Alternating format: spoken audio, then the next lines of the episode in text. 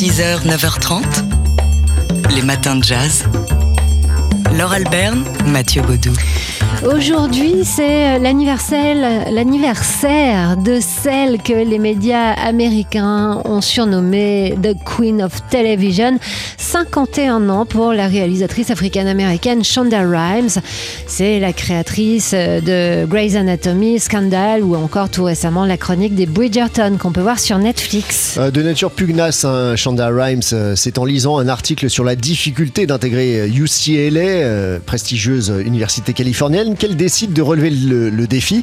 Et c'est là qu'elle apprend son futur métier, qu'elle se lance dans le, dans le show business. En 2005, euh, elle monte donc sa propre société de production et elle lance son premier succès international, Grey's Anatomy, qui remporte le prix de la meilleure nouvelle série au Writers Guild of America Awards. Alors pour sa première production Netflix, donc euh, la réalisatrice propose une romance en costume, c'est plutôt étonnant, euh, qui se déroule en 1813 sous la régence anglaise où les blancs et les noirs vivent en égaux. Et c'est sa marque de fabrique, une narration fondée sur l'émotion, casting multiethnique, personnage féminin fort. Elle est d'ailleurs euh, la productrice aujourd'hui reconnue pour avoir fait évoluer la représentation des Noirs et des femmes à la télévision. I think what I love most about my job and what I get to do and, and getting to write these characters. Je pense que ce que j'aime le plus dans mon travail, dans ce que je fais, dans la manière d'écrire mes personnages, c'est que j'ai l'impression de raconter la vérité. Les gens disent toujours, bon, tu racontes quelque chose, tu portes un message, mais non, pour moi, ces femmes existent, je les connais, ce sont mes amis, mon entourage, moi-même, ma mère, ma sœur, ma meilleure amie, elles existent. Et les personnes qui ont conscience qu'elles existent en les voyant à la télévision, bah, elles savent qu'elles sont pertinentes. Pour les autres, ceux qui ont une vision biaisée de ces femmes, euh, leur dire que les femmes de couleur comme ça n'existent pas, bah, c'est vraiment incroyable pour moi. Voilà, Shonda Rhimes, donc 51 ans aujourd'hui pour The Queen of Television. 6h, 9h30, les matins de jazz sur TSF Jazz.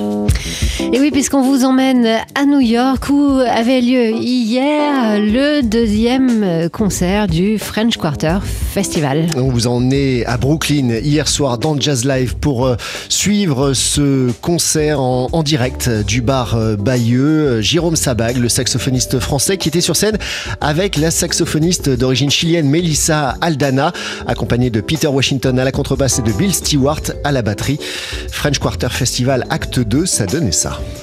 Alors c'est un concert que vous avez pu entendre en direct sur TSF Jazz. Regardez aussi en Facebook Live et qu'on écoute ici euh, avec un morceau euh, qui va vous réveiller.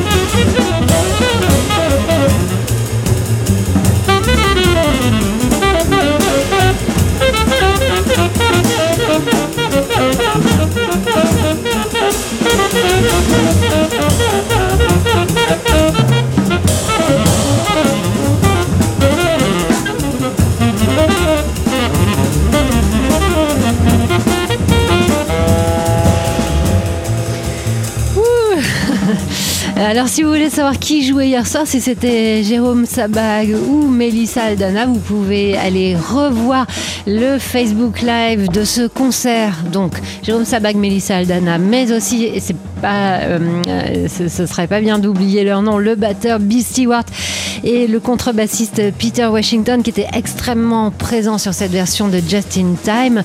Euh, le quartet, donc, qui était hier soir sur la scène du Bar Bayeux et ce dans le cadre euh, du French Quarter Festival qui se déroule en ce moment à New York. Habituellement, on envoie euh, des musiciens euh, français jouer à New York. Ben là, en ce moment, vous l'avez dit Mathieu tout à l'heure, euh, on peut plus, enfin c'est pas si facile euh, d'entrer aux États-Unis en ce moment. Donc ce sont les Français de New York qui se produisent sur les scènes du French Quarter. Ce soir, c'est relâche. Oui, Jazz Live vous propose quand même un, très beau concert de, du guitariste Grant Green euh, enregistré en 71 à Détroit, mais le French Quarter Festival revient jeudi soir en direct du Smalls Jazz Club de New York avec euh, Clovis Nicolas et son quintet euh, accompagné de Jérémy Pelt et John Boutelier. Le tout retransmis donc en direct sur TSF Jazz et c'est aussi dans nos podcasts. 6h, 9h30, les matins de jazz. Laure Alberne, Mathieu Baudou.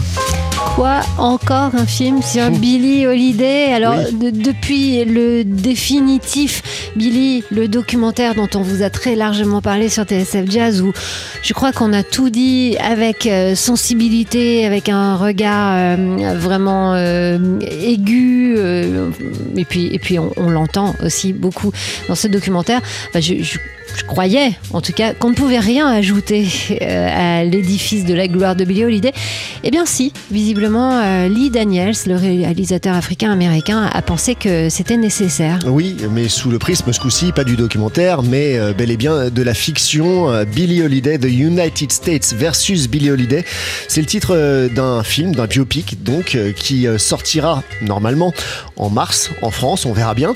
Réalisé donc par Lee Daniels et pour la première fois à l'écran, la chanteuse Andra Day pour incarner euh, Lady Day. qui a été euh, repéré par Stevie Wonder, c'est Spike Lee qui a réalisé son premier clip, euh, donc ça lui donne déjà quelques lignes sur son CV.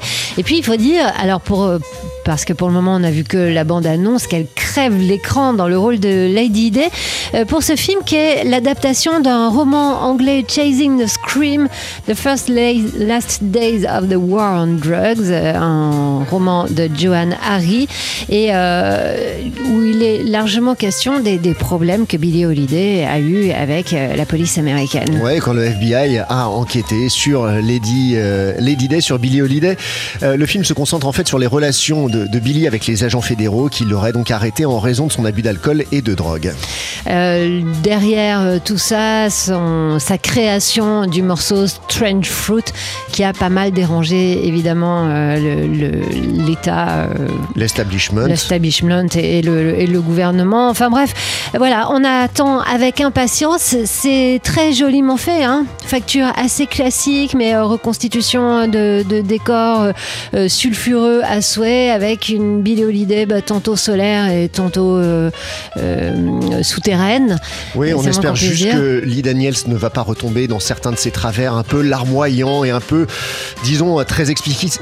Très explicite. Il a tendance dans ses précédents films, notamment Avec Precious, Precious, ouais. à surligner un peu euh, l'émotion.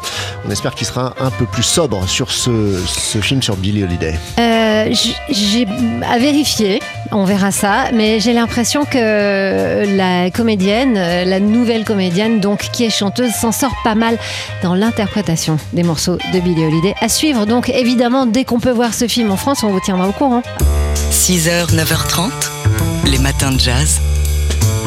Laure Alberne, Mathieu Baudou. Alors son nom ne vous dit peut-être euh, rien, mais avec la disparition de Sheldon Adelson, c'est l'écho d'une certaine histoire du jazz qui nous revient. Partisan fidèle de Donald Trump et de Benjamin Netanyahu, Sheldon Adelson était un mania des, des casinos dont le groupe employant 50 000 personnes détient notamment deux luxueux complexes hôteliers sur le strip de Las Vegas. C'est le fondateur du groupe Las Vegas Sands. Et Sands, à l'évocation de ce nom, le Sands de Las Vegas, eh bien, nous revient dans les oreilles euh, un certain univers musical, quelques notes de musique et un timbre de voix Sinatra, l'orchestre de Count Basie en 1966. Euh, C'était en, en janvier, février 66 que Sinatra s'installait au Sands. The Sands is proud to present a wonderful new show, A Man and His Music. The music of Count Basie and his great band.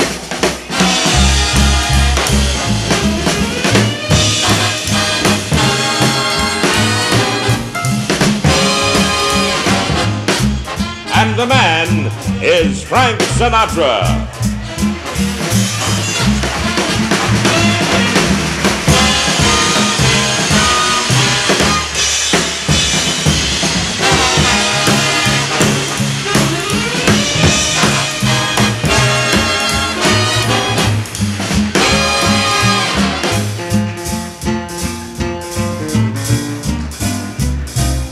All these people get in my room? Come fly with me, we'll fly, we'll fly away. If you can use some exotic booze, there's a bar in far Bombay. Come on, fly with me, we'll fly, we'll fly away. Come fly with me, we'll float down to Peru. In Llama Land, there's a one-man band, and he'll toot his flute for you. Come on, fly with me. We'll float down in the blue. Once I get you up there, where the air is rarefied, we'll just glide, starry-eyed. Once I get you up there, I'll be holding you so near. You might hear all the angels cheer because we're together. Weatherwise, it's such a lovely day. Just say those words, we'll beat those birds down to Acapulco Bay. It is perfect for a flying honeymoon, they say. Come on, fly with me, we'll fly, we'll fly, we'll fly, Once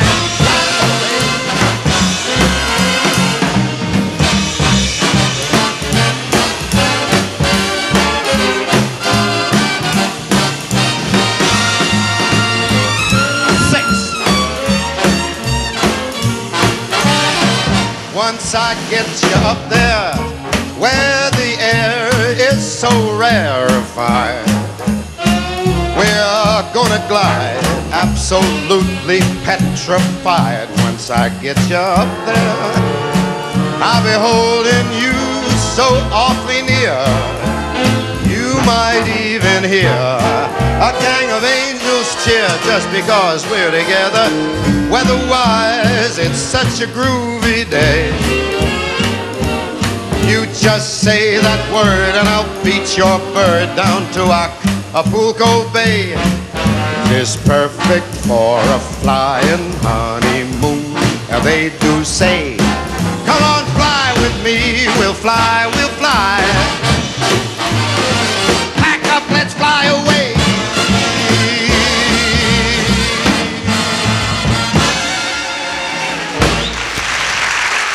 And don't tell your papa. Oh bah non Ça risque pas, papa, oulala, non. il me laisserait plus sortir. Frank Sinatra comme Fly With Me, donc il y a 55 ans sur la scène du mythique Sands. C'est toute une époque, hein, le Sands, le Rat Pack, tout ça. Le, le Rat Pack, euh, vous, enfin, pour vous replonger dans cette époque, vous pouvez écouter le 59 rue des Archives consacré au Rat Pack et vous entendrez la voix de Sinatra. 6h, 9h30, les matins de jazz. Laure Alberne, Mathieu Baudou. Décolonisation du sang et des larmes, c'est le titre d'un documentaire événement que la chaîne Toute l'Histoire diffuse ce soir. Un film riche en archives et en témoignages, un récit qui se concentre donc sur l'effondrement de l'empire colonial français et cela bien au-delà de la question algérienne. Un sujet toujours euh, sensible en France, même s'il existe beaucoup de travaux euh, d'historiens et de documentaristes, il n'existe aucun lieu officiel, aucun musée pour répertorier tous ces mouvements. Écoutez ce qu'en dit l'un des deux auteurs de ce documentaire documentaire l'historien Pascal Blanchard. Tant que les pouvoirs publics n'auront pas compris, et là je parle au plus haut niveau de la nation, qu'il est très important de pouvoir avoir des lieux pour parler de ces histoires-là, eh ben les mémoires, elles iront ailleurs. Et elles iront souvent dans les territoires les plus radicaux. Parce qu'il ne faut pas croire que nos jeunes, ils vont pas chercher sur Internet une explication. Hein. C'est pas parce qu'il n'y a pas de musée que certains ne se fabriquent pas des musées imaginaires. Et la République a bien tort de ne pas prendre cette histoire en main pour créer des lieux de savoir et de connaissance pour permettre à nos enseignants de travailler avec nos jeunes, les élèves de France, autour de ces questions. Moi, je pense que l'accélération va se faire dans les 3-4 années qui viennent. C'est inévitable. C'est inévitable parce que nos voisins européens le font. L'Allemagne le fait. La Belgique vient de rénover le musée de Tervuren. L'Allemagne vient d'ouvrir un grand musée des civilisations à Berlin où toute l'histoire impériale allemande est traitée. Il y a deux musées en Angleterre. Et aux États-Unis, à Washington, un grand musée des Afro-Américains a été créé. Nous sommes dans cette temporalité monde. La France est très en parce que la France a peur de regarder cette histoire en face. Et en même temps, c'est un bascule du temps. Le temps est beaucoup plus fort que les hommes et les femmes politiques, vous savez. Pascal Blanchard, donc euh, l'historien qui est l'un des deux auteurs euh, avec euh, David Kornbroza, du pardon Brzoza, c'est pas facile à dire, du documentaire en deux volets que propose ce soir à partir de 20h40 la chaîne Toute l'histoire. Ça s'appelle Décolonisation du sang et des larmes. Les matins de jazz.